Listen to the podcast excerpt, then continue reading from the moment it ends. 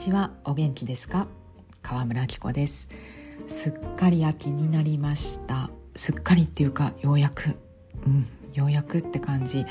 パリは日の出がね今8時半近くだから朝ごはんを食べる時は外は暗いですね。週末は少しゆったり明るくなってから朝ごはんにしていますが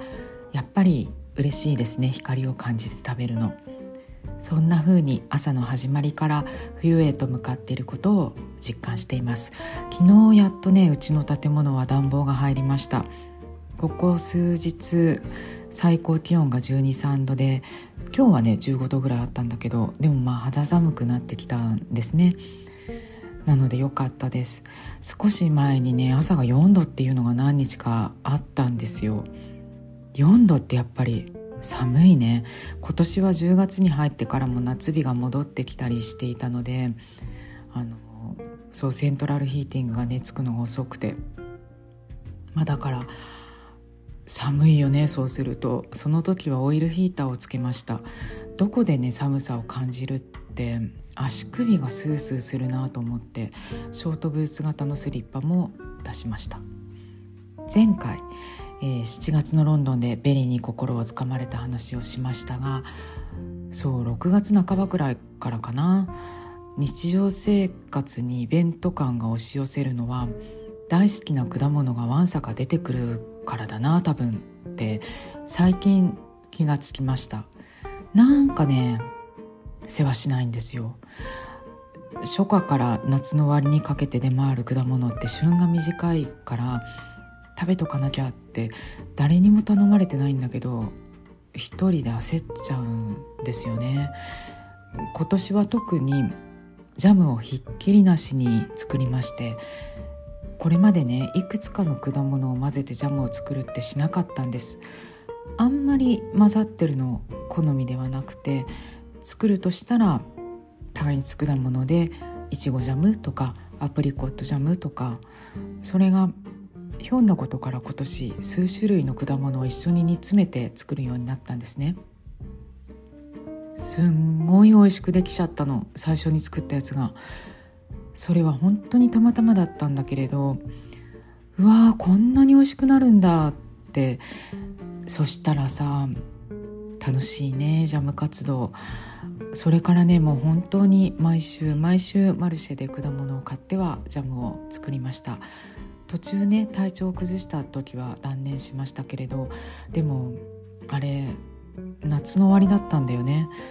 あのそのくらいの時期の果物ってすぐに姿を消しちゃうから熱が下がってからは果物だけはマルシェに買いに行ったんじゃなかったかな。今年はプラムがやったら美味しかったんですよね。うんとても美味しかったと思う。今ねジャム活動のピークが落ち着いて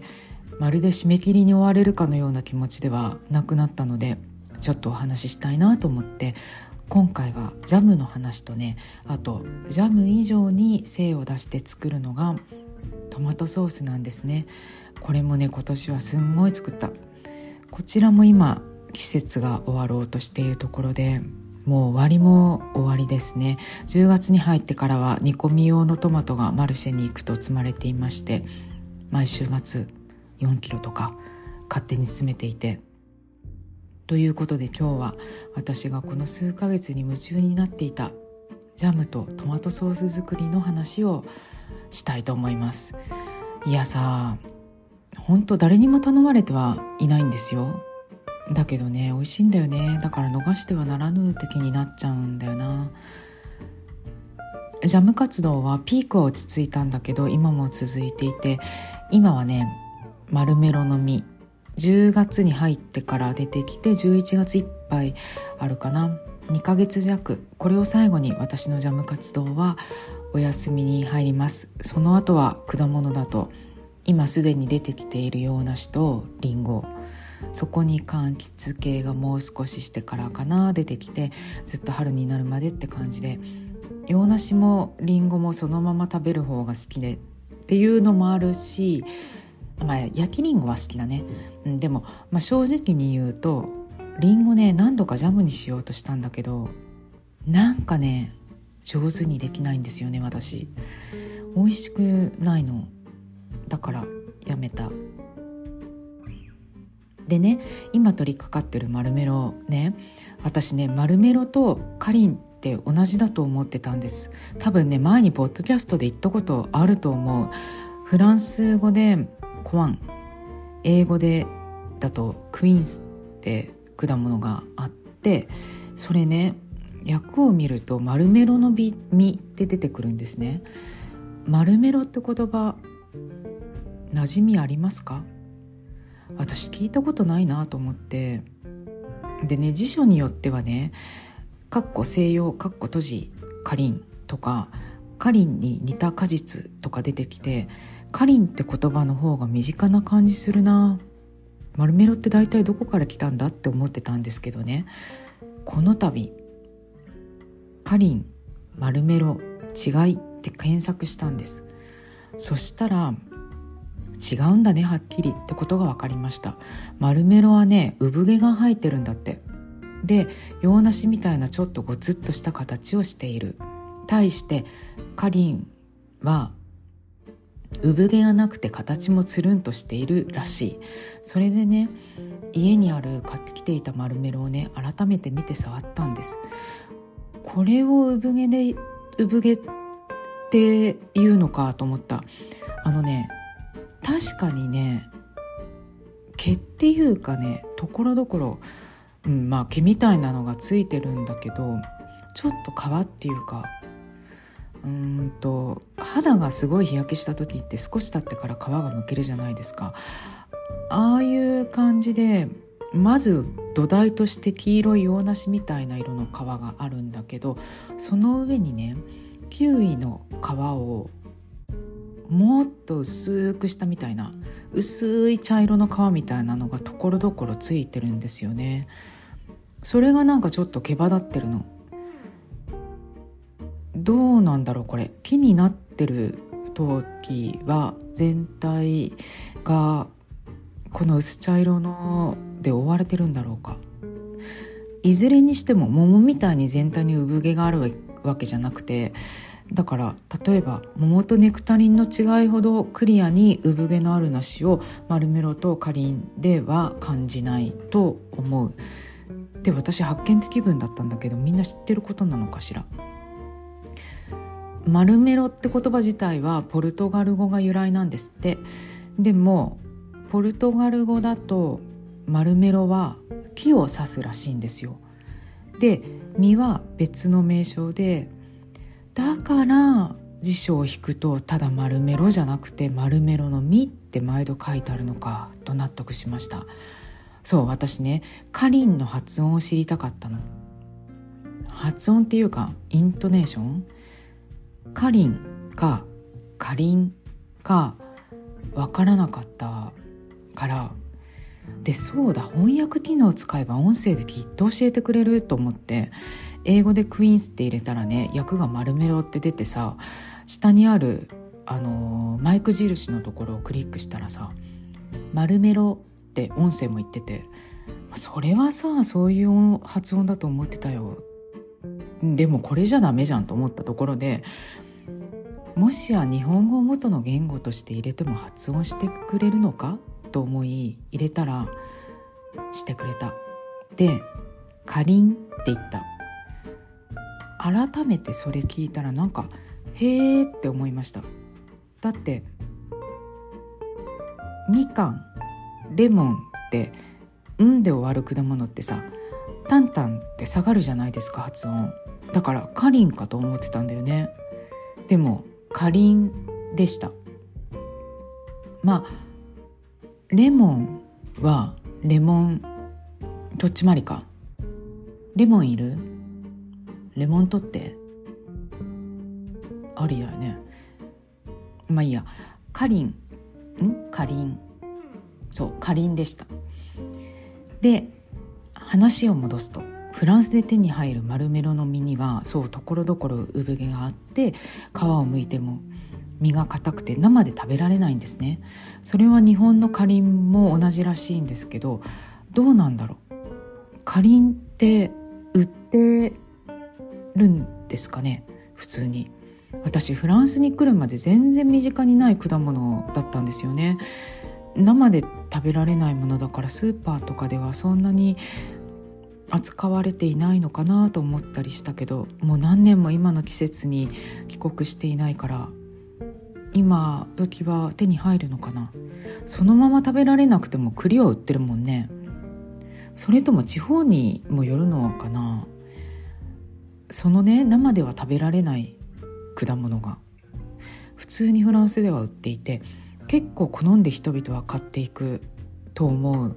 それでジャムにしたり蜂蜜漬けにしたりお酒に漬け込んだりするわけですが多分ねお酒に漬け込んだらすっごい美味しいんだと思う。なんでかってねその加工する前生の香りがねほんといい匂いで今もコンポート皿に6個積み上げてテーブルに置いています。自分がちょっとね近くに行ってね動くとね香りが漂ってはあって一瞬で脱力するんですよね。爽やかでほんのり甘くて洋梨もすごくいい匂いだけどあの華やかな印象の甘い香りにライムを絞ったような爽やかさが加わった感じっていうのかな。これ例えがなんかすごい盛りすぎかな。でもそんな感じと思う生で食べるとね酸っぱいんです。でも香りは角がなくてほんとねいい匂いなんです。そのルームフレグランスの効果のためだけに買いたいくらい。今年はその丸メロでちょっと作りたいものがありました。何かというとこの1ヶ月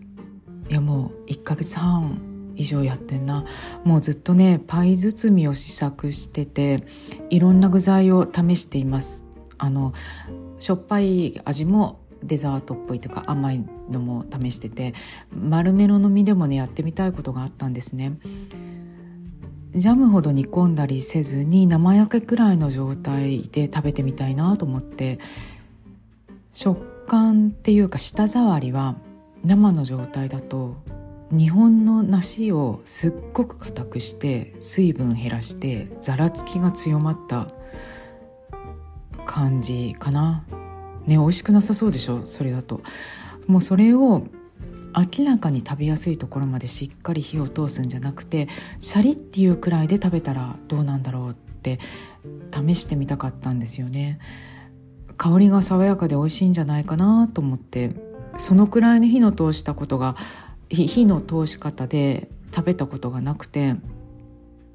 焼き菓子に入ってたりあの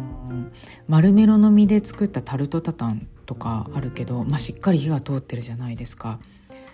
それでそう丸メロの実を薄く切ってお砂糖をまぶして一晩二晩そのままにしてそれを水切りしたフロマージュブランと一緒にパイ生地で包んで焼いたらどうかな包むことで蒸す効果も得られるだろうしいい具合に火が通ってとても軽やかで爽やかに甘いお菓子ができるんじゃないかなと想像していました。フロマージュブランとかリコッタチーズのような脂肪分が少ないものの方があの爽やかな香りを邪魔しないんじゃないかと思ってどっちでもよかったんだけど少し酸味のある軽めの乳製品と美味しそうだなと思ったんですよ。フロマージュブランはマルシェに出店している農家さんからいつも買っていて私好きなんですよね。でパイの結果はですねマルメロ入り。軽やかな味わいにはなったけれど軽やかすぎちゃって。特に最初はうーんお砂糖の量が多分少なすぎたっぽくてマルメロの風味があまり楽しめなくてね。でお砂糖を増やしても見たんですけどねどうもねある程度加熱した方が香りが立つんだなきっと。マルメロは旬が2ヶ月弱で本格的な寒さの前に終わるんですね。10月11月いっぱいくらい。でもまあ夏の果物に比べると持つからそんなに焦る感じにはならないんですが切り方と糖度と火の通し加減をちょっと変えながら段階違いで試してみてうんコンポートにしてそれをパイで包むのもやってみたいんだな。パイの試作も続行しつつ、えー、冬に楽しむようにジャムも仕込みたいなと思っています。ハード系のチーズとね合う味にね仕上げたいです。やっぱねちょっと寒くなってきた途端にこっくりした味のチーズが食べたくなるから面白いですよね。そうそう最初にひょんなことから数種類の果物を合わせてジャムを作ることになったと言いましたが本当ねあのたまたまそうなったんですね。7月の終わりにマルシェでいつも果物を買っている生産者さんにジャム用のアプリコットがあるかを聞いたんです。そしたら今日はないって言われてでジャムにするんだったらこれでよければってレジの横に横にね置かれた透明のパックをムッシュが指さしたんですね。そのパックには桃とかスモモ系の果物が無造作に入れてありました。ちらっと見ただけでもおなかなか派手にダメージを受けているなと。一瞬ひるんだんだけど面白いかもと思って「OK」って「じゃあこれ買います」って言ってあれ結局くれちゃったのかな？お支払いしたのか忘れちゃいましたがまあそれを持って帰りました。それにね入っていたのはペッシュ・ドゥ・ビーニュっていうブドウの桃とかブドウ畑の桃っていう訳される名前の桃。それはね皮を剥くと耳の外側だから皮のすぐ下の部分がブドウ色なんです。で内側は白桃の色。でね酸味が強いのねちょっと。ペッシュ・ドゥ・ビーニュと、えー、あとね黄色いプラム。それに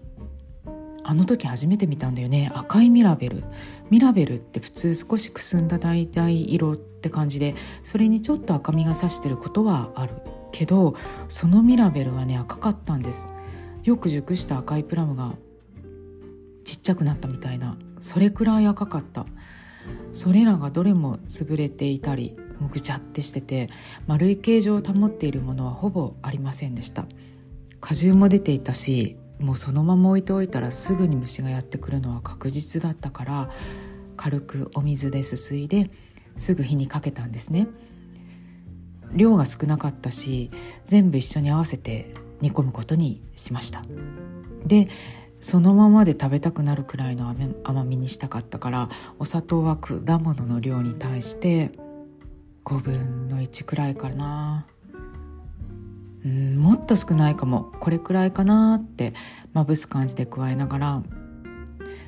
これくらいで美味しそうじゃないって思うところでストップしてそれがです。うおーっておたけびをあげそうになるくらい美味しかったんですよ。甘みも程よくて味見したら止まらなくなっちゃってやばいこのままなくなっちゃうって。でもあんまり美味しかったからこのジャムが好きそうな人に食べさせたいと思って食べるのをやめました。もうそのまま食べても甘すぎなくて果物の味をよりはっきりと感じるもうどんどん食べられるほど良い甘さにできてたんですね。でもさそれそれぞれのフルーツの割合もたまたまのもので計量してできたものじゃなかったからおまけにかなり熟しきってたものが入ってたしこれはこの塩梅では二度とできないよなと思ったらもうどうにか近いものをまた作りたいってスイッチが入っちゃったんだよね。そこからです。いろいろ組み合わせて作り始めたの。結構作ったよ。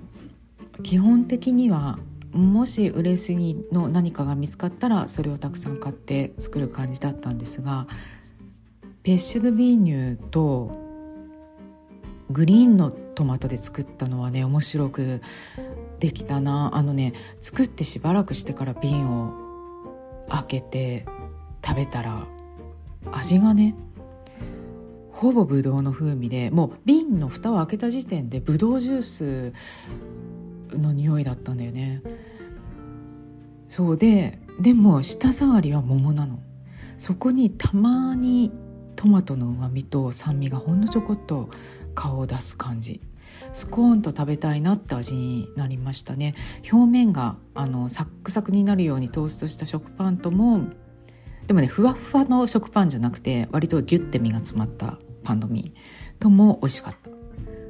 それにねレンヌクロードっていうすももを加えたのもうんたくさん作りました。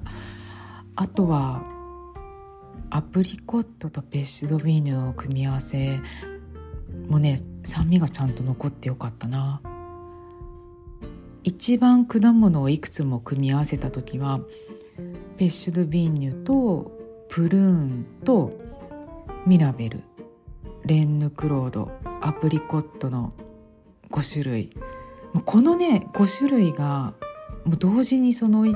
なんだろう出回ってる時って本当にわずかだから1週間まあ2週間ぐらいはあるのかな。そうそうやってみたかったのね。でどうかなとは思ったんだけどフルーツで作るラタトゥイユみたいな気分で、まあ、とりあえずやってみようって煮詰めたら美味しかった。まあわざわざそれを合わせる必要はないじゃないけど売れすぎのがそれぞれちょっとずつ残っててもうこれ食べきった方がいいよみたいな状態になってたら全部合わせてジャムにしちゃうのはもうすごい明暗だわと思いました。お砂糖はいつも目分量でほんとねあれ不思議なんだけどこれくらいで美味しそうじゃないって思いながらもいやでももうちょっとかなってさらにお砂糖を加えちゃった時はなぜかいまいちに仕上がるんですよ。例外ないね。でいつもそうだからそこでやめとけばよかったんだよって自分で自分に突っ込むことになります。ここでやめとこう。足りないかなくらいがちょうどいいんだからって自分をとどめてですね最初にこれくらいが美味しそうだなと思ったところでやめると私の場合は美味しくできる。のにさ分かってんのにさ加えちゃう時あるんだよね。そう昔はね私ジャムが上手にできなかったんです。手作りジャムって憧れたし結構毎年、まあ、チャレンジしてみてたんですが美味しくなくてね。あのシンプルじゃない？ジャムってさ果物とお砂糖とさでそれが美味しくないっていうのはなかなかへこむわけですよ。でもちろん作ったものは毎回全部食べてたけどあのこれなら買った方がいい美味しいのいっぱいあるしって市販のジャムを食べ比べるのも楽しいからそれで自分好みのものを見つけたらその方がどう考えても美味しいなって思ってたんです。その考えが変わったのは多分トマトソースがきっかけなんですよね作り方もそれで変わりましたそのトマトソースの作り方がね今の私のジャムの作り方の元になってるんですね。というのもねある時作ったトマトソースがジャムみたいだったんですよ。ちょっと意味わかんないよね分かりにくいこと言ってるけどあのねそれが発端です。トマトソースを作るのには学生の頃からあのずっと缶詰を使っていました。イタリアンのシェフのレシピ本を見るとトマトソースは最終的に缶詰で作るのが一番いいってことに行き着いたとか書いてあったりするじゃないですか。まあそれは年間を通して作ることを考えると缶詰が一番味が安定していて一定の美味しさを作り出せる提供できるっていうことからかもしれないけれどでもそうか缶詰がいいのかと思ってそれにイタリアのさトマトの缶詰って可愛いのがあったりするじゃないですか。そのジャケ買い的なのも楽しくて常にホールトマトの缶詰は買い置きをしていました。でどんなトマトソースのレシピにもあるように玉ねぎ刻んで炒めてトマトの缶詰加えてで、うん、だいぶもう経つけどあれお惣菜屋さん特集やったの2007年かな。えっ、とイタリアンのねお惣菜屋さんを取材した時にレシピを教えてもらうお題があって何を教えてもらったか忘れちゃったんだけどでもねともかくそれにねトマトソースが含まれてたんですよね。でね材料にお砂糖があったの。でイタリア人のマダム2人でやってるお店だったんだけどイタリア人でトマトソースにお砂糖入れない人はいないお砂糖入れないでトマトソースを仕上げるなんてありえないって強く言われてですねそうなんだ。お砂糖はマストなんだって。そこからはお砂糖も入れるようになりました。まあそれで美味しくできてたし自分で作ったトマトソースをなんかいまいちだなとか思ったこともなかったから煮込む時にねあのタイムを加えるかとかローズマリーにするかとかそうしたちょっととしたアレンジはしてもその作り方を疑うことはなかったんですね。天気はねこれまた偶然にそれも強制的にやってきましたほぼさっき話したあのジャムと同じ展開です夏はねトマトあのが旬真っ盛りになるとマルシェで生産者さんのスタンドではちょっと穴が開いてたり黒い点があったりあとは売れすぎちゃってたりするのをまとめてソース用として半額くらいで売っていまして私それを活用するのが大好きでまあある時ねそれを発見したんですけれどそのそういうトマトの存在があるっていうことを発見したんですけれどそれを活用するのが本当好きで毎年楽しみにしてるんですね。私さそういうのあの好きなんだよね。あの家でちょっとお店みたいなことするの。例えばラーメン屋さんみたいに寸胴鍋でスープを取ってみたいとか。そうだね。前にポッドキャストでもポトフの話をしましたね。大量に仕込むっていうのになんかね憧れみたいなのがあるんですよね。だってさ大きなお鍋で仕込むってワクワクしない？覗き込んでみたくなる感じっていうかフランスはねナイフとフォークの文化だしお肉も骨付きで塊で売っているから煮込みたいと思ったら煮込む材料は簡単に手に入るしお野菜も基本キロ単位で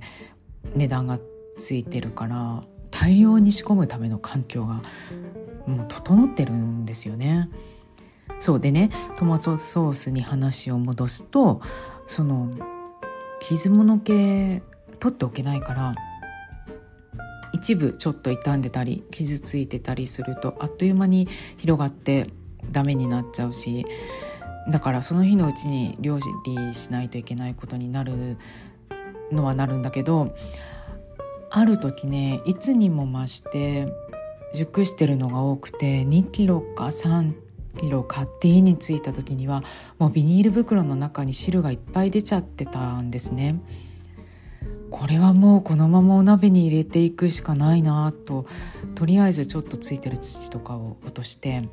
ヘタを取ってすすいでどんどんお鍋に入れていきました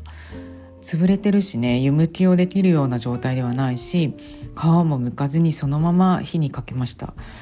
大きくて形がはっきりしているものは半分とか4分の1ぐらいにざっくり切ってそれもまな板の上に出したらもうドベーって中の種とか出ちゃうからさ手のひらに乗せてお鍋の上で切ってそのままお鍋の中に落としていくようにして黄色とか黒とか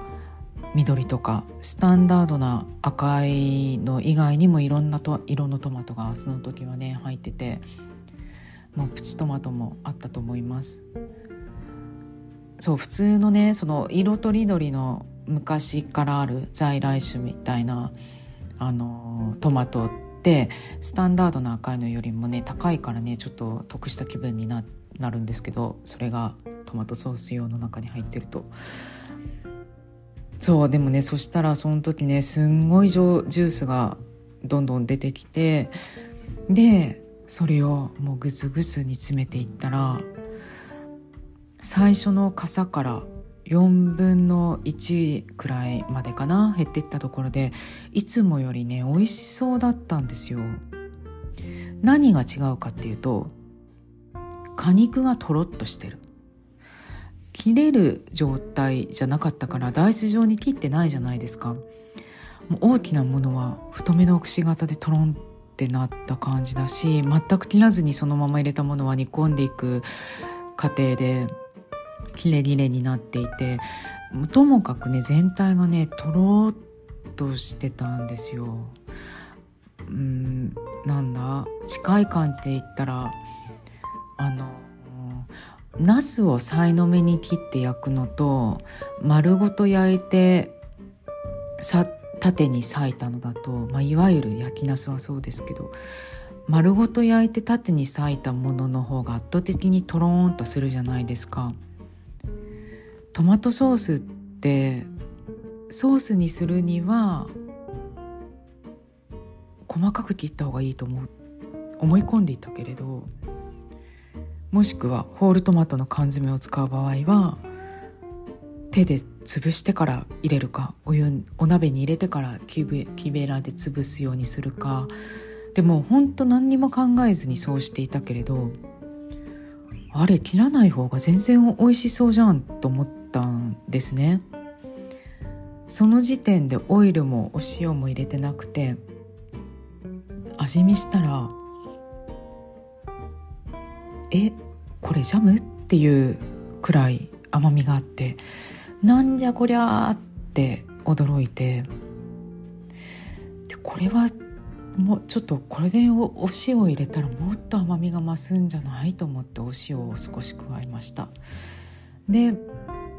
果肉から自然に剥がれた皮を、まあ、ちょっと手間なんだけどお箸で取り除いてこれはもうこれ以上煮詰めたらソースとして使う時に水分がなさすぎるかもっていうところでオリーブオイルを、まあ、結構たっぷりめに回しかけて乳化するように混ぜ合わせたらもう味に一気に丸みが出てそのままで食べるのが一番美味しいんじゃないかっていう何なのこれって食べたことのない美味しさのトマトソースが出来上がったんです。私ねアプリコットのジャムをねかなり長いこと探してたんですね、まあ、トマトソースからいきなりアプリコットジャムに話が移りましたがあの私とアプリコットジャムの出会いと経緯はね5年近く前そうもう5年近く経つんですけどねに出した本に書いているのであのご興味ある方読んでみてください。日曜日はプーレロティと言います。あのねジャムってうんと果肉の形状がどれくらい残っているかそれだけでもかなりバリエーションがあるじゃないですか。私はですね果肉の姿が全く残っていない全て溶け込んでいるタイプはそれほど好みじゃなくてかといって丸のままの果物の姿がわかるタイプはもっと惹かれないんですね。いちごとかさくらんぼとかであると思うんですけど。でねアプリコットって繊維いっぱいじゃないですか。それで果肉の形状をある程度残すように仕上げてるタイプだととろってするまあ部分がある。あれが好きなんですよね。とろってさせたいんですよ。そうだな。とろってするのが好きなんだよね。別にアプリコットは例に出さなくてもよかったか。今気づいた。例えば長ネギもそう。玉ねぎもそう。繊維を断つように切るんじゃなくて繊維に沿って縦に長く切ってとろっとさせたのが好きです。これは本当に好みの問題だからそれが美味しいものだっていうことではなくて自分好みのものに出会ったって話なんだけど私ね結構生真面目なところがあって教科書とかお手本があると合っているか合っていないかとか間違っちゃいけないっていう意識がね自動的にね作動しちゃうんだと思うでも合っているか合っていないか正しいか正しくないかっていうのは自分の好みに沿うかどうかとは全く別問題じゃないですか。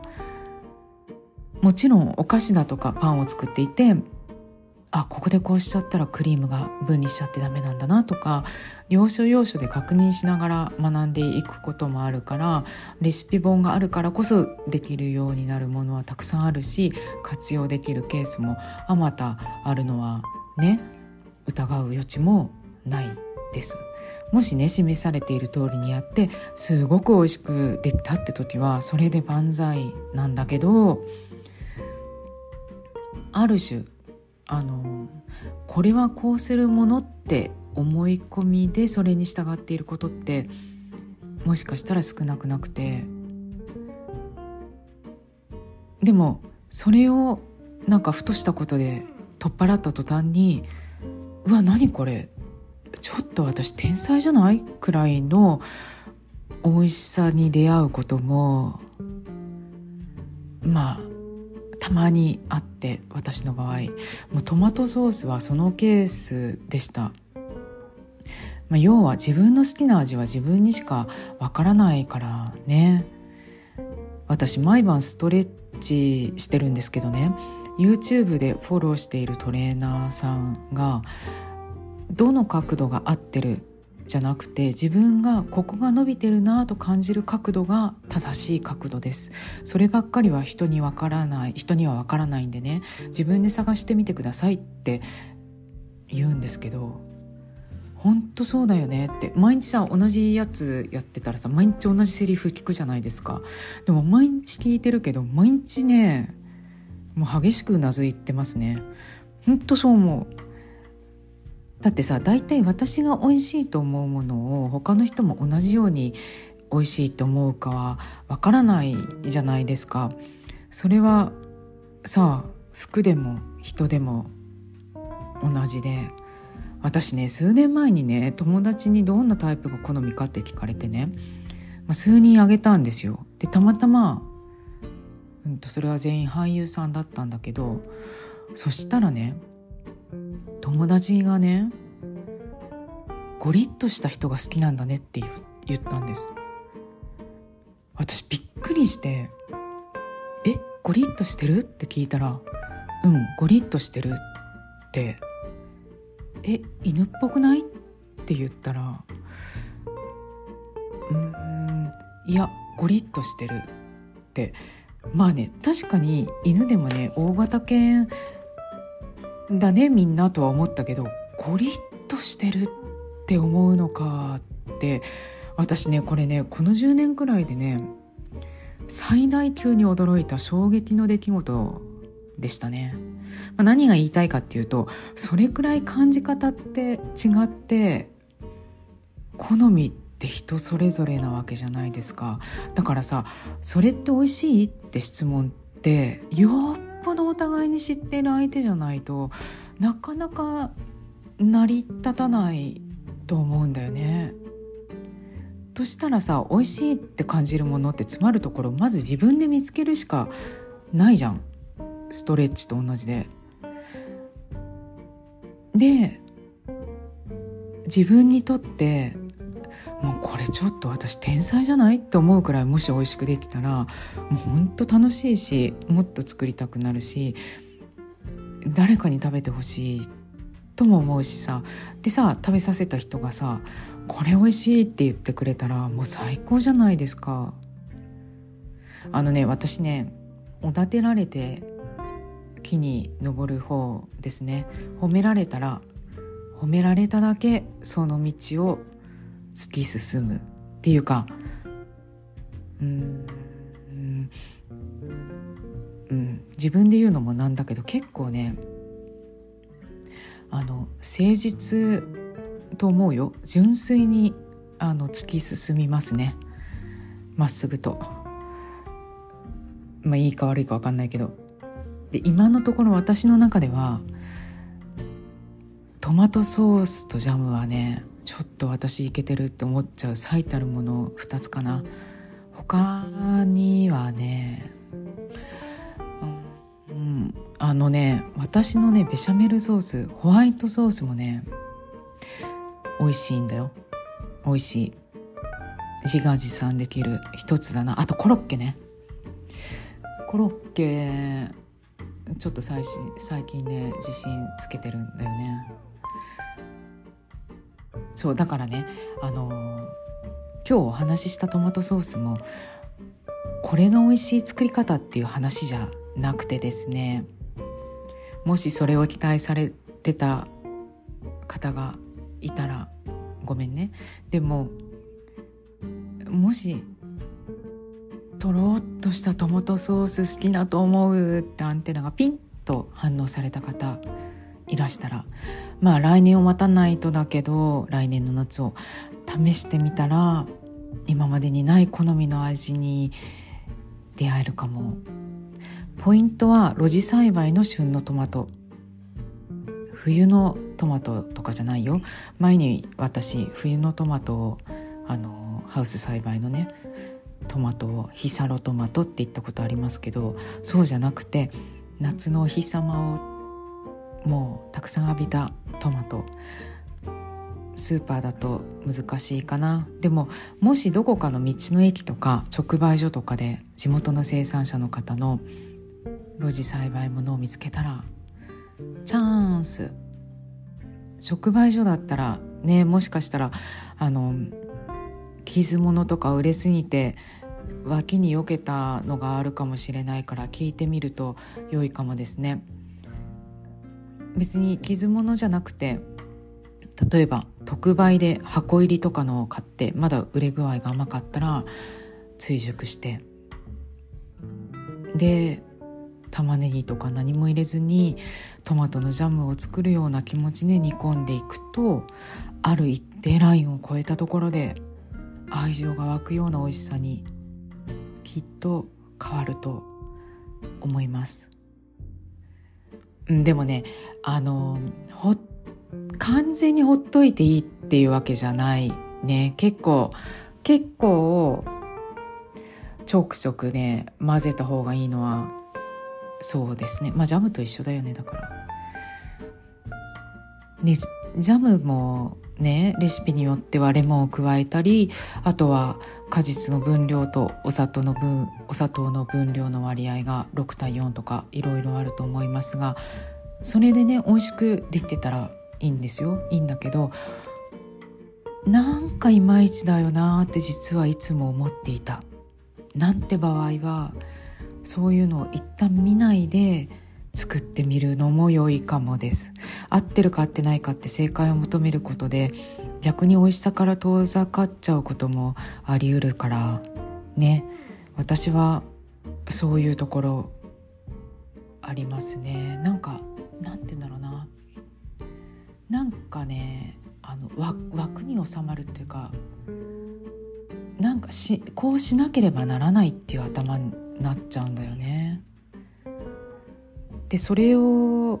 そうあの弱めるには弱めるのがなんかちょっと多分あんまり上手にできなくてだから取っ払っちゃう思い切って。でお砂糖を少しずつ加えて味見してこれくらいが美味しいんじゃないって感じるところここからも煮込むしちょっと足りないくらいのこのぐらいの甘みでいいんじゃないってところでストップしてまあ確かにね全然思い出通りにできないリスクもあるにはあるけど、まあ、やってみないことにはね自分カスタマイズの未知の美味しさとの出会いもないからね。トマトソースも今なんかはもうこんな秋もしっかり秋になって夏よりもねあの甘みが少なくてでも味は凝縮してるっていうかうまみがしっかりしてる。そうするとまあトマト自体がねそうすると煮詰めていった時にあの夏の盛りのトマトで作るよりも味が尖っててね塩気を感じるんですね。だから必然的に加えるお塩が少なくなります。そういう加減はまあそうだね。初めの、まあ、季節が始まった頃から作り続けていくと感じるようになっていくわけですがまあ味は一緒に食べるもの合わせるもの次第で調整すればいいから塩加減さえねどうあのそんなに強くなりすぎなければ例えばさらにもう少し煮詰めてケチャップみたいにしたかったら蜂蜜を加えるとかソース自体の要素がトマトと塩とオリーブオイルだけってシンプルな分食べ方の値幅は広がる気がします。この夏にねマルシェであれ？って思ったのは今までは割と裏手に置かれていたそういう傷物割引商品系が堂々とメインの場所に置かれているスタンドがいくつもあって生産者さんだけじゃなくて中央卸売市場で仕入れていって売っているお店でもジャム用とか火にかけるよって札を掲げて売っているアイテムが増えたように感じたんですね。大きな流通に乗っているものでも消費対象となる生産物が少しずつ変わってきているのかなと思いました。でね違いはね中中央市場で仕入れ仕入れられてきたものはジャム用でも売れすぎてるっていうのはなくてむしろ硬い。熟しきらないものが多い印象でした。それさコンポートにするにはいいよね。私料理学校でパティスリーの課程を終えて最初に研修をしたホテルの厨房でねフィナンシェに白桃のコンポートとリュバーブのジャムを合わせるデザートがあってもうリュバーブの皮をひたすら剥いてでっかいお鍋で桃を煮てっていうのを日々やってたんですけどね。そのまま食べて美味しいと思う果物を煮るのに私貧乏症なところがあるんだろうな。もったいないなと思ってねできないんですよね。家で作るとなると。だから熟しきらないアプリコットとかスモモ系とかもしそれがもじゃむよってちょっと大手頃価格で買えるんだったら、願ったり叶ったりだよって思った。まあ、そんなんでいつも買ってるところじゃないお店でも大量に果物買い込んじゃったりしてたもんだから無駄に忙しくなってしまったというかおまけに太ったよね。そりゃそうだよね。そのまま食べて美味しい甘みにジャム作って文字通りそのまま味見してたら太るわな、まあ、よく変わってるねって言われるんですけど私ね夏に太るんです。果物もたくさん食べるしあとね揚げ物食べたくなってあげるんですよね、まあ、野菜の揚げ浸しとか南蛮漬けとか。夏に特に揚げたいのはナスナスカツ。好きですね。あれいくらでも食べられるよね。冬は逆に太らないんですよね。去年はねちょっと一年中、まあ、増えてたんだけど今年は秋になってきて体重減りました。まあ今いくつか取り掛かってるものがあって結構頭使ってるからってのも大きいと思うけどうん。お正月はねまあ太るけどねそれ以外はね冬は太らないね。暑くなくて動きやすいから活発になるのかもしれない。あと眠りも冬の方が深くなる気がしますよね。トマトソースね。くさんあるから寒くなってきたしラザニア作りたいですね。あとねジャムはさっぱりしたチーズリコッタとかフロマージュブランとかとパイで包んだら手軽な美味しい朝ごはんになってね気に入っています。トマトソースを使ったご飯の写真インスタにアップするのでよかったらご覧ください。あの私ねそうトマトソースにはバジルよりもミントが好きです。あとエストラゴン。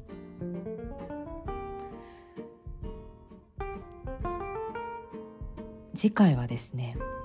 お初でポッドキャストのために取材をします。夏の始まりから毎週末食べに通ったアイス屋さんがあって聞いてみたいことがたくさんあるのでねお話を伺ってきます。こうご期待です。それでは今日はこの辺でごきげんよう。アビアント。